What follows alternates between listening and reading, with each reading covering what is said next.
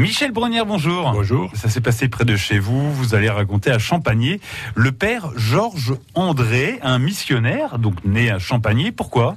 Eh bien, parce que le, 1er février, c'était le nouvel an chinois.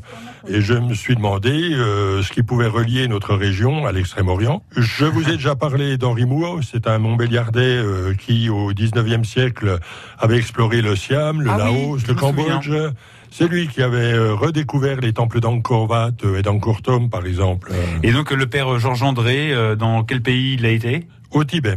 Il est, il est né à Champagny en 1891. Il a fait des études au séminaire de Luxeuil, puis à celui des missions étrangères à Paris.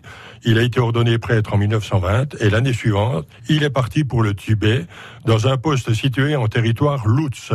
Ne me demandez pas où c'est. D'accord, je vais pouvoir vous demander. à 2600 mètres d'altitude, à l'ouest de la Chine, le poste se nommait, le village se nommait Bahang. Ah oui, quand même. Euh, et en 1921, du coup, ça devait être le bout du monde. Hein Effectivement, euh, on ne pouvait accéder à ce village totalement isolé qu'à pied ou à cheval, et en passant par des cols euh, situés à plus de 4000 mètres d'altitude. un poste missionnaire y avait été établi en 1858, et le père Georges, André Georges, lui, il restera 33 ans et il a euh, entrepris d'importants travaux. Il a fait construire des ponts euh, suspendus, par exemple, euh, alors que les habitants ne connaissaient pas du tout l'usage du pont. Il a fait venir des graines de France, créer des vergers, des plantations de céréales ou des légumes qui étaient inconnus au Tibet, mais qui permettaient de lutter contre la famine. Et il était également correspondant de la Société internationale de géographie et de l'École des langues étrangères. D'ailleurs, il a écrit un dictionnaire français, tibétain, Lutz.